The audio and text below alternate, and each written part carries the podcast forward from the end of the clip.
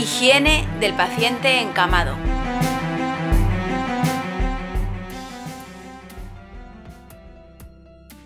Hola, soy Lorena del Estal y estás a punto de escuchar Estal Salud Estudia contigo.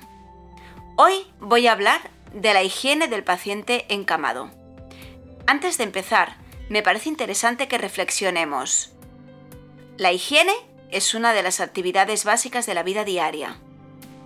Es una actividad que es tan importante, tan esencial como el peinarse, el cuidarse de uno mismo, el moverse dentro del mismo domicilio, etc.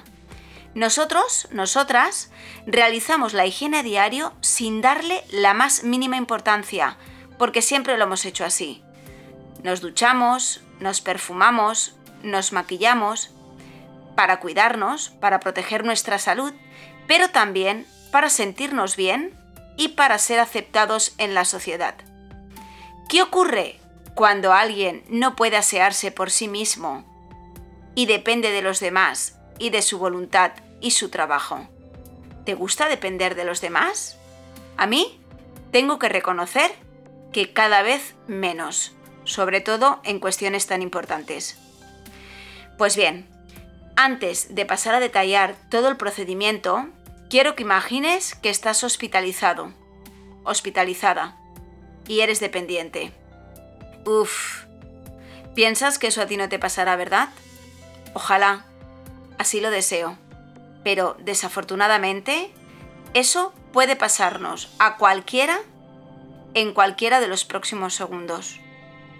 Y desde aquí, seguimos. La higiene debe ser diaria y siempre, sí, sí, siempre que se requiera o sea necesario, por mucho trabajo que tengas. Para realizar correctamente la higiene de una persona encamada, es fundamental tener a mano todo el material necesario. No queremos dejar a la persona vulnerable y desnuda por un olvido nuestro. Pues bien, vamos a preparar todo el material. El material necesario es guantes, dos toallas pequeñas y una grande, jarra, cuña, esponjas jabonosas, dos bateas con agua tibia, antiséptico oral, pinzas coger para hacer torundas con gasas estériles, cepillo y pasta de dientes, crema hidratante, corta uñas, ropa limpia de cama, pijama, peine, zapatillas y bata.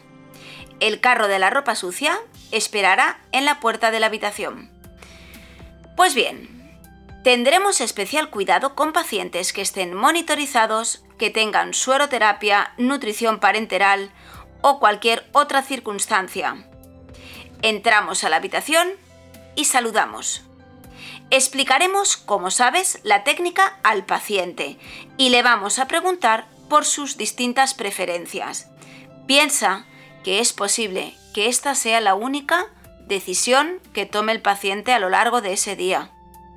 Lo ideal es que coloques al paciente en decúbito supino, pero ten en cuenta que hay pacientes que pueden tener intolerancia a esa posición.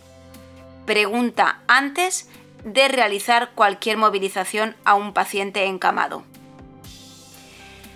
Vamos a ello. Hemos comprobado la temperatura ambiental, no hay corrientes de aire y la temperatura del agua es la correcta. Vamos a pedir al paciente que colabore en todo aquello que esté a su alcance. Queremos potenciar su autonomía siempre que sea posible. Fundamental. Protegeremos siempre y en todo momento la intimidad del paciente, ya sea con el camisón si está limpio, con la sábana o con la toalla grande que cubrirá todo su cuerpo. Dos temas más para recordar. Siempre debes aclarar el jabón de la piel del paciente. Recuerda que irrita y reseca su piel. Puedes utilizar una de las toallas pequeñas, la mitad humedecida para aclarar el jabón y la otra mitad seca para secar a toques la piel del paciente. Otro tema importante, Cuando hablemos de la higiene bucal, utiliza siempre el material más adecuado. Si dispones de un cepillo creado para ese uso específico, es mejor que lo uses antes que una torunda con una pinza coger. Recuerda, siempre utilizaremos los recursos que tengamos al alcance en el beneficio del paciente. Empezamos por la cara. Ya sabes, siempre sin jabón. Ojos. Los ojos se limpiarán con una gasa individual para cada uno de ellos. Con una jeringa irrigaremos suero fisiológico desde el lagrimal hacia el ángulo externo, siempre de dentro a fuera, para evitar que se acumulen las secreciones en el lagrimal del ojo. En caso de no disponer de este material, puedes utilizar una punta humedecida de toalla para cada ojo con la misma sistemática. La cara y el cuello lo limpiaremos sin jabón como te he dicho antes. Las orejas y la nariz también. Secaremos delicadamente. Si es necesario aspirar, recuerda que debes avisar a enfermería. La higiene bucal se debe realizar en función del estado del paciente.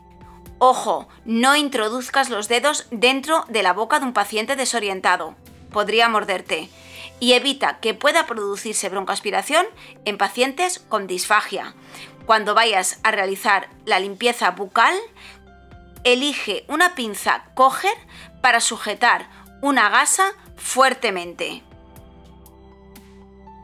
Una vez limpia la cara, seguimos con el tórax, el abdomen, los brazos en toda su superficie, las manos y las axilas. Siempre de la parte más limpia a la parte más sucia y de arriba abajo. Las manos deben estar bien limpias. Piensa en ti, recuerda la maravillosa sensación de limpiar tus manos con agua caliente. Siempre que puedas, deberás sumergir las manos en agua y lavarlas con jabón. Las uñas deben cortarse de modo que el paciente no pueda lesionarse. Debes tener especial cuidado cuando limpies el tórax con los pliegues mamarios. Piensa que debemos evitar irritaciones.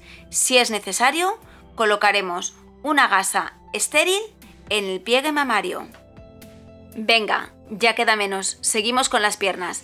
Las piernas con la misma sistemática, de arriba a abajo y limpiando los pies teniendo especial cuidado en los espacios interdigitales. No te lo he dicho, pero recuerda, en las manos ten cuidado también con los espacios interdigitales. Después de limpiar los pies, desechamos la esponja. Si tú lo consideras así después de limpiar la axila, también puedes desecharla. Debes disponer de los recursos adecuados y utilizarlos de la mejor manera posible. Ahora posicionaremos al paciente de cúbito lateral y limpiaremos la espalda y las nalgas.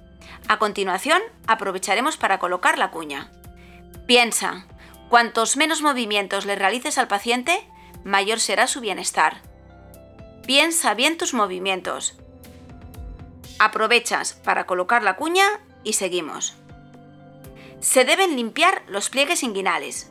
Los genitales, bajo mi perspectiva, siempre que podamos, es decir, siempre que sea posible, se deben lavar por arrastre. Con una jarra echarás agua y limpiarás de arriba abajo y de adentro afuera. De arriba abajo, es decir, de pubis a periné, sin retroceder porque podríamos provocar infecciones. Aprovecha para limpiar el ano. Importante, en el varón debe retirar el prepucio para limpiar el pene adecuadamente y en la mujer separar los labios de la zona vulvar para limpiar de arriba abajo y de adentro afuera. Ya estamos. Por último, no te olvides de aplicar la crema hidratante, con cuidado de no excedernos. Y en caso de que sea necesario, solución de ácidos grasos hiperoxigenados para la prevención de las úlceras por presión. En los próximos podcasts realizaremos la higiene bucal en detalle.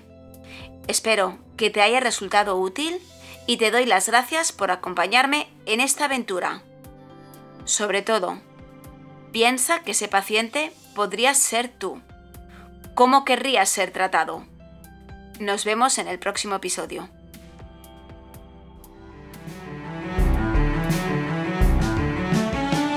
Has escuchado Estal Salud con Lorena del Estal Amigo. Te esperamos en el próximo episodio.